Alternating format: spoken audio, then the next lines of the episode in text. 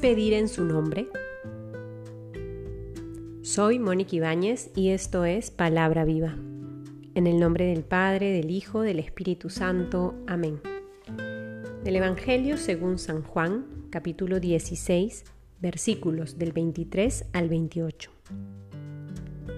Aquel día no me preguntaréis nada. En verdad, en verdad os digo, lo que pidáis al Padre os lo dará en mi nombre. Hasta ahora nada le habéis pedido en mi nombre. Pedid y recibiréis, para que vuestro gozo sea colmado. Os he dicho todo esto en parábolas. Se acerca la hora en que ya no os hablaré en parábolas, sino que con toda claridad os hablaré acerca del Padre. Aquel día pediréis en mi nombre, y no os digo que yo rogaré al Padre por vosotros pues el Padre mismo os quiere, porque me queréis a mí, y creéis que salí de Dios.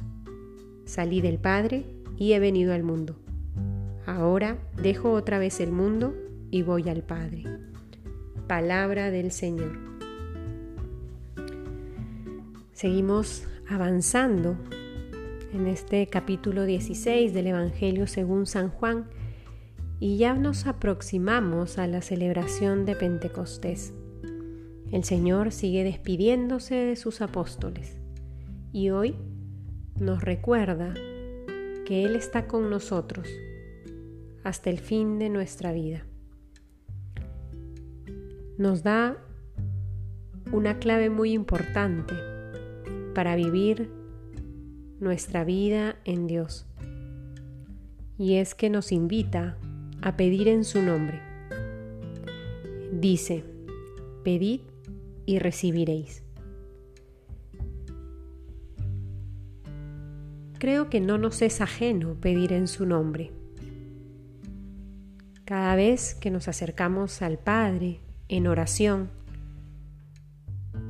nos ejercitamos en esta oración de intercesión, donde elevamos nuestras peticiones, ya sean personales o encomendadas por otros. Y elevamos al cielo todo aquello que hay en nuestro corazón. Pedimos, pedimos a Dios. Pero ¿qué significa esta aclaración que Jesús hace de pedir en su nombre? Nos asegura que si pedimos en su nombre, recibiremos aquello que pedimos. Vale aclarar que no está haciendo referencia a un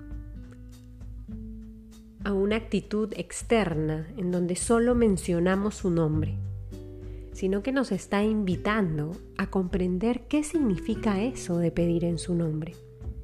Nos está invitando a adherirnos y a expresar esa adhesión a lo que Él quiere para nosotros.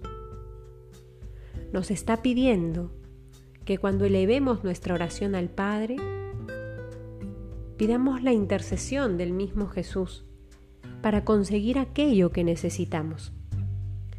Recibiremos entonces todo aquello que nos disponga y nos ayude a vivir mejor su palabra.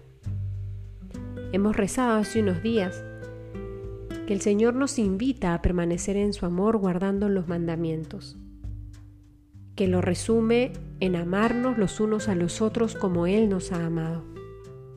También hemos rezado que Él dice que sus hermanos, sus hermanas, su madre son aquellos que cumplen la voluntad. Cuando nosotros elevamos nuestra oración a Dios y pedimos en su nombre, estamos acogiendo esto que el Señor nos ha dicho en estos días. Estamos diciendo sí a cumplir la voluntad del Padre. Estamos diciendo, sí, queremos amarnos como tú nos has amado. Es por ello que Él nos asegura que vamos a recibir aquello que pedimos, si es que estamos abiertos a esta experiencia. Lo que el Señor nos concede es aquello que nos salva, es aquello que nos hace felices, es aquello que nos permite hacer vida su palabra y lo que nos revela una y otra vez. Acojamos esta verdad en nuestro corazón, acojamos esta gracia que el Señor nos regala para poder vivir como Él nos invita. y que todos los días podamos pedir en su nombre con el corazón abierto y dispuesto para cumplir la voluntad del Padre. En el nombre del Padre, del Hijo, del Espíritu Santo. Amén.